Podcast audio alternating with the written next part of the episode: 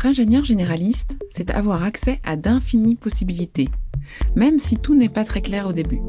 C'est parfois s'offrir le temps avant de faire des choix et pouvoir changer d'avis si le cœur nous en dit. On peut explorer le monde industriel avant de créer sa propre entreprise et se lancer en politique. Vivre de sa passion en révolutionnant l'agriculture à l'échelle d'un pays. S'occuper de l'un des sites de transport public les plus ambitieux de la capitale. Devenir une tête pensante d'une entreprise du BTP développer un réseau de bornes de recharge électrique en Europe ou encore participer à la transition énergétique allemande.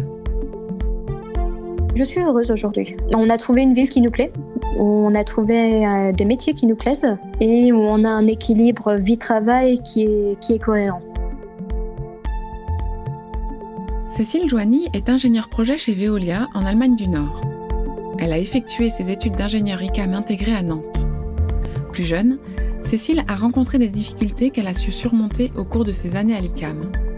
Préoccupée par l'environnement, elle a complété ses études par un master spécialisé éco-innovation et nouvelles technologies de l'énergie à l'ICAM. Mais ingénieur projet, c'est quoi au juste? Et puis, comment devient-on ingénieur? Ou même, comment sait-on que l'on veut le devenir? Cécile nous a répondu après sa journée de travail chez elle, à Brunswick, en Basse-Saxe.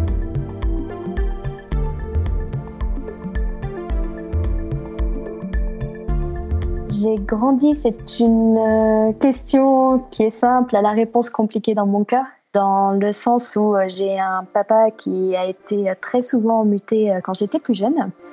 J'avais une famille qui était plutôt soudée et une enfance compliqué parce qu'avec tous les déménagements, bah, c'est difficile quelque part aussi euh, d'être un enfant. C'est difficile de maintenir euh, des liens d'amitié. On fait avec. Je n'ai pas eu une enfance euh, malheureuse, mais il y a peut-être eu des enfances plus simples.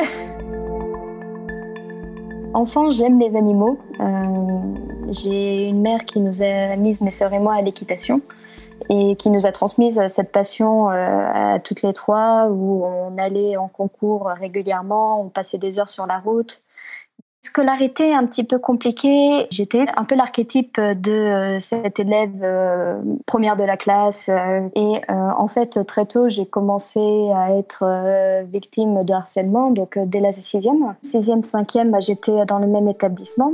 Lorsqu'on a déménagé ça s'est calmé puisque bah, avec le déménagement, moi je m'étais construite une carapace ou en tout cas euh, je m'exprimais beaucoup moins. Le harcèlement s'est alors exprimé dans un autre contexte, dans le contexte de l'équitation. Et euh, là, on peut dire qu'en fait j'ai même connu un petit peu les débuts du harcèlement par Internet puisque euh, c'était la grande époque des skyblogs, des skyrock. Enfin bon, les jeunes qui vont m'entendre vont, vont se dire ok boomer, mais bon.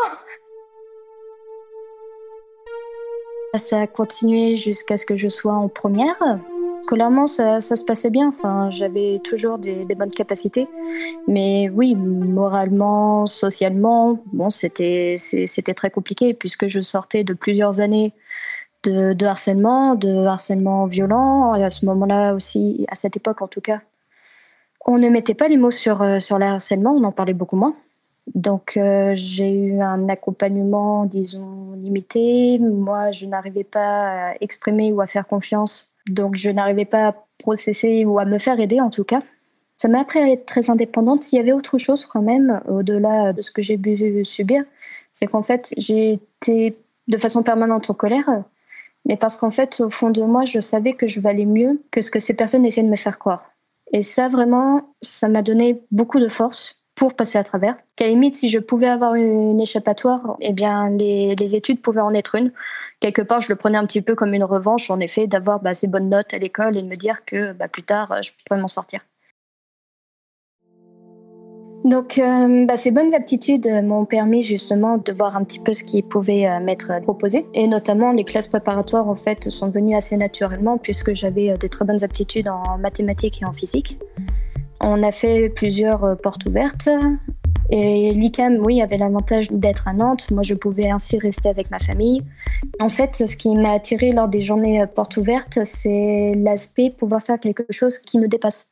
Participer à quelque chose qui a un impact sur la société. Alors, euh, les exemples, je me rappelle que je pouvais sortir, tourner autour de l'aviation, des ponts, enfin, mais voilà, participer à des choses oui, qui étaient plus grandes que moi. En septembre 2009, je rentre à l'ICAM pour euh, intégrer donc le cycle préparatoire. Mon état d'esprit à ce moment-là, quelque part, je ne vais pas dire un petit peu anxieuse, mais en fin de compte, j'avais aussi euh, une connaissance de toutes les matières industrielles qui étaient nulles à ce moment-là. Il y avait beaucoup de curiosité et à voir euh, comment, comment ça allait se dérouler. Les deux années de prépa se déroulent bien, en dehors des matières industrielles.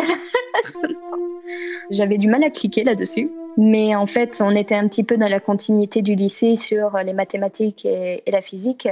Là-dessus, bon, ça, se passait très bien. J'avais trouvé un groupe euh, d'étudiants avec qui on, travaillait bien ensemble. En tout cas, on, se stimulait. Donc, euh, dans les, années de prépa, j'en garde un bon souvenir. On sort de la prépa, la prépa voilà qui se termine bien. J'intègre le cycle, le cycle ingénieur. Et puis là, bah, on sort en fin de compte de ces matières un petit peu lycéennes pour rentrer sur des matières plus industrielles. J'avais du mal un petit peu à cliquer avec les matières industrielles lorsqu'elles étaient euh, en prépa. Donc euh, là, c'est un peu le flou. J'ai du mal à me retrouver aussi dans les matières qui sont enseignées et voir comment ça peut m'orienter vers bah, mon futur métier, à moi plus tard.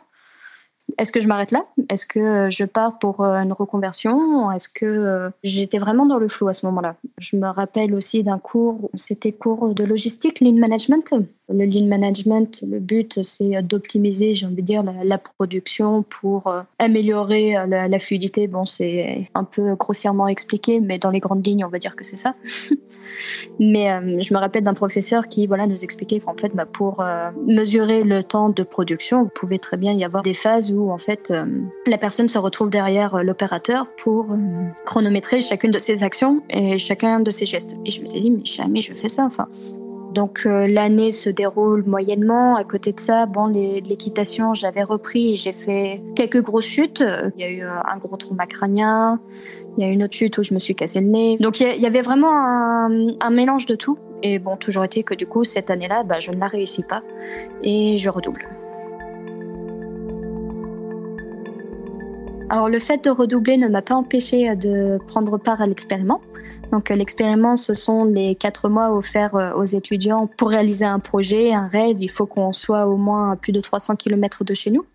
Pour ma part, j'avais commencé donc d'abord par un stage d'équitation, c'est là où je me suis cassé le nez. Ensuite, je suis partie en Islande pour un mois avec euh, mon amie d'enfance, euh, une amie avec qui on se voyait à peu près une fois par an parce qu'avec tous mes déménagements, c'était pas facile de se retrouver. Mais voilà, je voulais avoir l'occasion en effet de passer un mois avec elle et c'était, j'en garde vraiment un merveilleux souvenir. Donc, dernière partie de l'expériment, je pars deux mois en Polynésie française pour effectuer un éco-volontariat où on devait recenser les baleines à bosse qui passaient euh, au large des îles. En réalisant un catalogue sur euh, plusieurs années, on pouvait ainsi euh, observer les baleines qui revenaient sur place pour donner naissance ou inversement si on en découvrait de nouvelles. J'ai rencontré des personnes sur place qui ont été vraiment très bienveillantes, très à l'écoute, avec qui j'ai pu euh, échanger euh, ou faire part de mon questionnement sur euh, mon, avenir professionnel, sur qu'est-ce qu'on veut faire. Et puis, bon, moi, socialement, j'étais toujours pas très reconstruite non plus de mes années de, harcèlement. Ça peut paraître très bête, mais hum, ces personnes, en tout cas, me font comprendre que j'ai des qualités.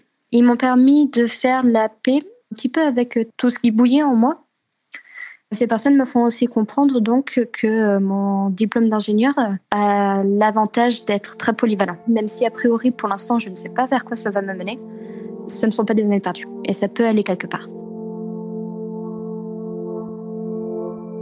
Le fait d'être avec les animaux, alors c'était merveilleux. Vraiment, je souhaite à toute personne de vivre un tel éblouissement face à des créatures qui sont aussi aussi majestueuses. Et quelque part, c'est aussi une grosse prise de conscience justement de l'impact que l'on peut avoir sur l'environnement, sur les, les écosystèmes, et ne pas avoir envie que d'être seulement spectatrice. Donc euh, je rentre d'expériment, euh, donc je rentre euh, voilà après après mon redoublement. On est à ce moment-là en octobre 2012. Je rentre avec en tout, au moins la volonté de finir mes études, d'aller jusqu'au bout. en me disant qu'en effet, c'est un diplôme qui me servira. Et cette passion des animaux, je l'ai toujours eue, donc euh, ma question était vraiment d'arriver à voir un jour comment arriver à allier cette passion de l'environnement avec ses compétences techniques. Le matin, nous avons euh, des cours en, amphithéâtre.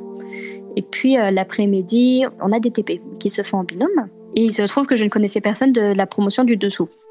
Donc, euh, ce que j'avais dit au responsable de promotion, c'est qu'il euh, pouvait me mettre avec n'importe qui et que je verrais bien. Et puis donc euh, je redouble, je me retrouve en binôme avec un garçon que je ne connaissais pas, donc gentil mais timide, mais euh, en tout cas avec qui ça se passe bien. En tout cas, on travaille bien ensemble. Et euh, socialement, bon, je rentre en effet de cet expériment apaisé avec moi-même. J'arrive à trouver ou en tout cas à former un groupe d'amis avec qui je suis toujours amie actuellement. Et là, on rentre dans, dans des bonnes années. On passe en quatrième année, le binôme est toujours là. Côté études, ça, se passe mieux parce que voilà, ce, groupe d'amis, ben, on, travaille bien aussi ensemble, donc euh, c'est vraiment un groupe qui, se tire vers le haut. Vient un petit peu la question de bah, la cinquième année, parce que cinquième année, c'est euh, un mémoire, c'est un stage. Surtout en fait en quatrième année, je prends connaissance que l'ICAM euh, Nantes a ce master spécialisé à éco-innovation et nouvelles technologies de l'énergie, donc le master EINTE. E. Et là, ça fait clic, là je me dis, ça y est, bingo, c'est ça qu'il me faut. Donc euh, j'en parle à mes parents, ils sont d'accord pour m'y inscrire. Et l'année qui suit, donc euh, la cinquième année, en fait, va être un petit peu différente du parcours plus classique, puisqu'en fait, il va y avoir le double diplôme donc avec le master. Et euh, comme ça reste une formation ICAM, en fait, euh, le stage va être double diplômant. Donc, j'aurai pas besoin de faire de stage. Je rentre, euh, ce qui est normalement la cinquième année. Je commence en faisant les six mois de cours du master. Ensuite, je fais les six mois de labo. Et enfin, je fais, je fais mon stage. Je rentre en septembre 2014, donc euh, dans ces six mois de cours de, master spécialisé. Il s'agit de six mois où on va aborder un certain nombre de sujets liés à, la nouvelle technologie de l'énergie. Derrière, ce sont les énergies renouvelables, donc euh, c'est euh, l'éolien, le solaire, la biomasse, etc. Dedans, il y a aussi des cours d'éco-conception, d'économie circulaire, ainsi de suite. Et vraiment, là, je m'éclate. Je trouve enfin mon sujet. Je suis vraiment ultra inspirée. Donc euh, j'en profite pour faire euh, mon mémoire euh, de master sur le thème de l'indépendance énergétique des îles de la Polynésie. Ce mémoire, il est issu directement d'une expérience vécue lors de mon expériment. Bah, ces petites îles, en fait, elles sont alimentées en énergie, principalement, bon bah voilà, par des groupes électrogènes. Donc bon bah derrière, c'est du fuel, c'est du fuel qu'on importe en tout cas. Et bah s'il n'y a plus de stock, il n'y a plus d'électricité pour pour l'île entière. Du coup, je m'étais posé la question, bah, peut-être qu'ils ont tout simplement les ressources pour s'en sortir euh, sans avoir à dépendre des imports en, en fuel. Et donc, je me suis lancée un petit peu dans l'étude de tout ce qu'ils pouvaient avoir en potentiel euh, énergétique, euh, en biomasse, en solaire, en énergie euh, des marées, tout. Et vraiment, je me, je me suis éclatée. On arrive ensuite sur euh, les six mois de laboratoire. Donc là, on retourne dans le cycle ingénieur euh, classique, j'ai envie de dire qui commence en février 2015 donc. Là, je pars pour la Pologne, où on, voilà, on avait la possibilité de faire euh, ces fameux six mois de laboratoire à l'étranger.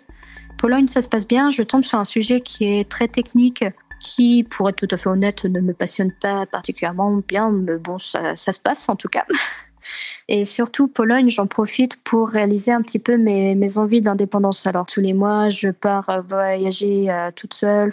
Je, sais que j'ai fait peur à certaines personnes, mais bon. Et cette sensation de liberté, surtout, enfin, je, je, ne sais même pas comment la décrire. C'est que euh, j'avais besoin vraiment de partir, de me retrouver, d'être avec moi-même et de faire ce dont j'avais envie. Et ces six mois m'ont fait du bien pour ça. Alors je me rappelle très bien des Polonais qui me voyaient dans les montagnes à me demander euh, ce que je faisais là et ne pas être comme tous les étudiants Erasmus dans les bars à faire de la tournée les soirées. Mais non, non, moi je voulais être dans les montagnes.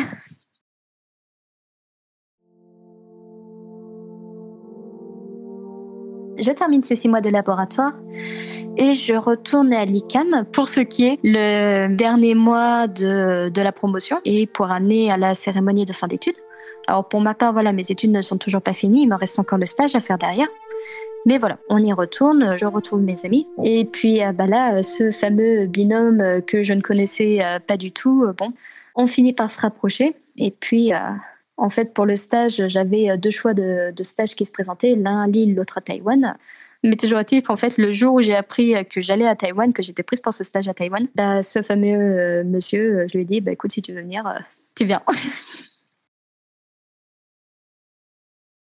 Octobre 2015, je pars pour Taïwan pour cette succursale de Eolfi.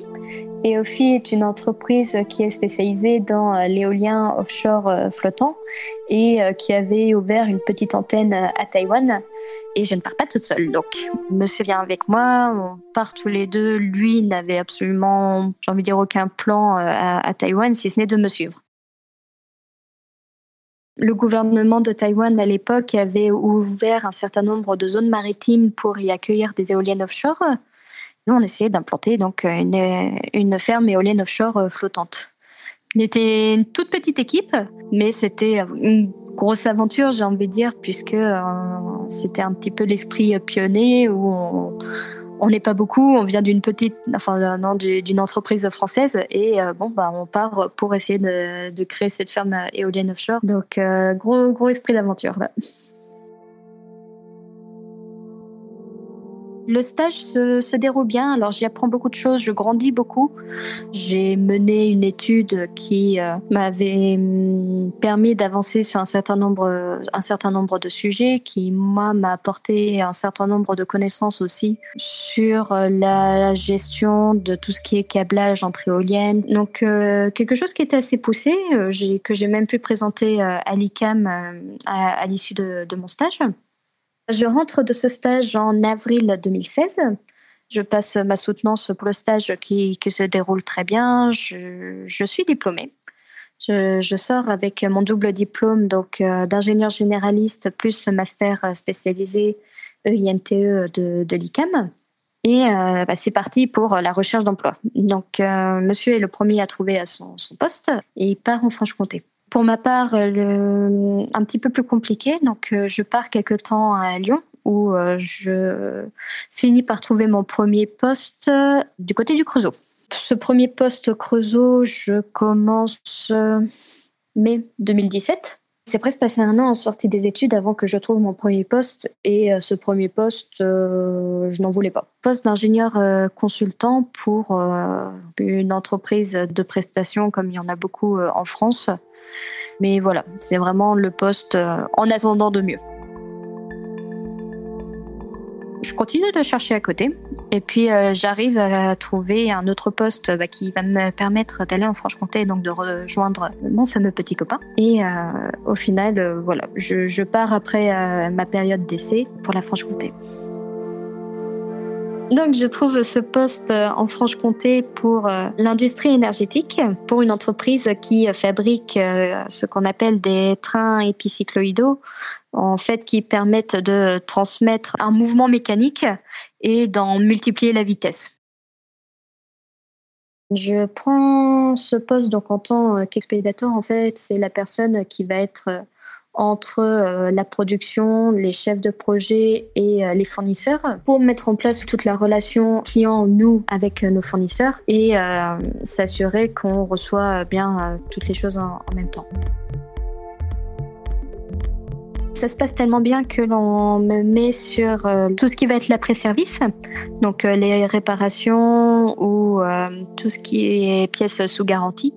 Et en fait, c'est un département où on a besoin de très petites quantités de pièces, puisqu'on ne va pas reproduire tout un système mécanique, mais on va juste remplacer certaines pièces. Donc, on a besoin de beaucoup de réactivité et vraiment d'être au taquet. Ça me plaît bien, ça, se passe bien. Le problème, en fait, après, vient pas du travail en lui-même, mais de la politique du travail, j'ai envie de dire. C'est quelque chose qui s'observe aussi avec mon petit copain, donc euh, qui lui est toujours dans l'industrie automobile. Et en fin de compte, où on fait euh, des semaines euh, avec des heures carrées, on pouvait faire des semaines de 70, 80 heures, ce qui nous laisse aucune vie à côté. Donc en fait, on vit pour le travail, mais le week-end, bah, au final, il y a une journée qu'on va passer à dormir Et l'autre journée, ça va être le ménage, les courses. Enfin, on est juste claqué. Donc en soi, c'est pas une vie. Et puis, on se dit qu'il est temps peut-être d'aller chercher ailleurs. Alors ailleurs, pas en France, puisqu'en France, on a un peu euh, fait nos essais, mais euh, d'aller chercher ailleurs euh, en Europe. Et au-delà de la culture du travail, j'ai rencontré un vrai mur lorsque je cherchais justement à travailler dans les énergies renouvelables en France. En France, on a hum, une industrie nucléaire qui marche très bien, mais qui met au pas les autres énergies. Donc au final, il y a assez peu de projets, en tout cas par rapport à ce qui peut se faire euh, aux autres pays euh, européens notamment. Donc je m'étais fait un peu euh, de raison qu'au final je n'arriverais pas à trouver en France et que bah, si je voulais travailler dans mon domaine, parce que c'était le but aussi quand même à un moment, il fallait aller ailleurs. On est en mai 2018. On commence à regarder un petit peu les offres euh, qu'il peut y avoir euh, à l'étranger, alors notamment via la plateforme des VIE. Les VIE, ce sont les volontariats internationaux en entreprise. Donc, ce sont des entreprises françaises qui sont implantées à l'étranger qui vont chercher des jeunes jusqu'à 28 ans pour euh, occuper euh, des postes dans leurs entreprises euh, à l'étranger. Et c'est comme ça que je postule pour une offre d'ingénieur projet pour Veolia. Alors l'autre chose aussi avec mon conjoint, on passe une belle année, mais en fait, côté professionnel, c'est toujours un petit peu compliqué de lier la vie de couple avec les ambitions professionnelles des deux, puisqu'on est tous les deux issus donc euh, d'une formation ingénieur, on est tous les deux assez carriéristes. Et il est difficile du coup de trouver un endroit commun aux deux où on puisse chacun s'épanouir professionnellement. Jusqu'à présent, on avait fait un, temps, on, on, privilégie son parcours, un temps, on privilégie le mien. C'est comme ça qu'il m'a suivi à Taïwan. C'est comme ça que je l'ai suivi en Franche-Comté. Et euh, bah là, ce poste en Allemagne, c'est on met l'accent sur moi et on y va. Octobre 2018, j'arrive en Allemagne pour euh, ce fameux poste d'ingénieur projet. Un ingénieur projet, c'est euh, un ingénieur qui va mettre en place un certain nombre d'outils de management euh, qui sont dédiés pour euh, les, les, chefs de projet. Ce sont des outils de suivi, ça peut être des outils de communication. C'est un poste qui est assez polyvalent, où on a affaire à tous les secteurs d'un projet. Donc euh, là, en l'occurrence, biomasse, c'était euh, pour le démantèlement de la centrale actuelle, donc euh, de la centrale à Braunschweig en, Basse-Saxe, qui actuellement tourne au charbon et au fioul lourd, qui a été construite dans les années 70 donc euh, non seulement c'est une centrale qui arrive en fin de vie et euh, qu'il faut démonter, mais euh, la ville, il faut continuer de l'alimenter en eau chaude et en électricité. Donc la question derrière, c'est de savoir bah, qu'est-ce qu'on peut mettre en place pour continuer cette action de, de fournisseur en ayant un impact environnemental qui soit réduit. Le projet prend petit à petit forme et on part donc bon, bah, pour travailler avec de la biomasse. Alors, biomasse sans parler non plus de bois issu de nos forêts. En fait, on récupère les déchets bois. Donc, c'est du bois qui a déjà eu une vie. Donc, typiquement, ce sont les déchets bois issus du bâtiment, les cadres de fenêtres, les portes, ça peut être des meubles. Donc, euh, moi, je retrouve enfin un petit peu ce côté énergie. Je recoupe aussi un petit peu avec euh, toute la partie euh, construction. Et puis, me dire, c'est mon premier projet et il faut y aller. Parce que c'est ce qui me permettra de continuer dans cette branche. On entre en 2020 et puis bah là, il y a le Covid qui frappe. Monsieur personne emploi. Donc on se retrouve tous les deux dans une situation compliquée puisque bah, lui était également en VIE. Bah, en perdant euh, ce volontariat, en fait, ça n'ouvre pas des droits euh, de chômage en Allemagne. Et lui, comme il avait démissionné de son précédent poste pour me suivre euh, en, en Allemagne, n'avait pas droit au chômage en France. Donc on se retrouve tous les deux dans une situation financière qui est assez délicate. Mais pour autant, on s'accroche parce que l'Allemagne est un pays industriel, ou en tout cas bien plus industrialisé que la France. J'avais cette conviction que l'Allemagne pouvait nous offrir un beau parcours professionnel pour lui, ça a peut-être été aussi euh, le coup de pied aux fesses dont il avait besoin pour se mettre euh, à des cours d'allemand et cette fois-ci de s'y mettre correctement. Il prend des cours d'allemand 4 euh, heures par jour, 5 fois par semaine. Et puis bah là, lui, il est recontacté par une entreprise avec qui il avait passé un entretien en février 2020. Et il est recontacté, donc là on est en décembre 2020 pour un poste de chef de projet. Ça se passe euh, tellement bien que en fait, euh, avant de sortir de sa période d'essai, il a une promotion. Donc vraiment l'année 2021, c'est l'année où, voilà, lui il a sa promotion, on se marie. Puis moi, voilà, j'ai ce poste d'ingénieur projet. Le, projet, quand je suis arrivée, on entamait tout juste la consultation des fournisseurs. Et euh, maintenant, la centrale euh, est en construction et bien avancée. Et il y a toujours un objectif d'une centrale euh, qui soit en opération pour 2022. Alors ce métier reprend certaines de mes attentes. je ne vais pas dire qu'il les reprend toutes. après, on rejoint en effet voilà ce, côté qui m'avait attiré, qui était le fait de prendre part à quelque chose qui nous dépasse. Bah là, typiquement, on fournit de l'eau chaude d'électricité à 50 000 clients, que ce soit des particuliers, des industriels, et bien à qui on peut fournir une électricité qui est euh, basse en CO2. Après, euh, je sais que pour moi, c'est mon premier projet, donc je sais que derrière, je vais continuer à évoluer. Mais en tout cas, il me fallait un petit peu ce ticket d'entrée pour avoir voilà l'expérience de la construction euh, d'une centrale, pour me permettre, ben, moi, après, de continuer sur les énergies renouvelables et vraiment d'être actrice de ce milieu-là. Il y aura d'autres évolutions, il y aura d'autres aventures, mais je les aborde avec beaucoup de sérénité. Quand je regarde mon parcours, il y a beaucoup de nostalgie, beaucoup de douceur.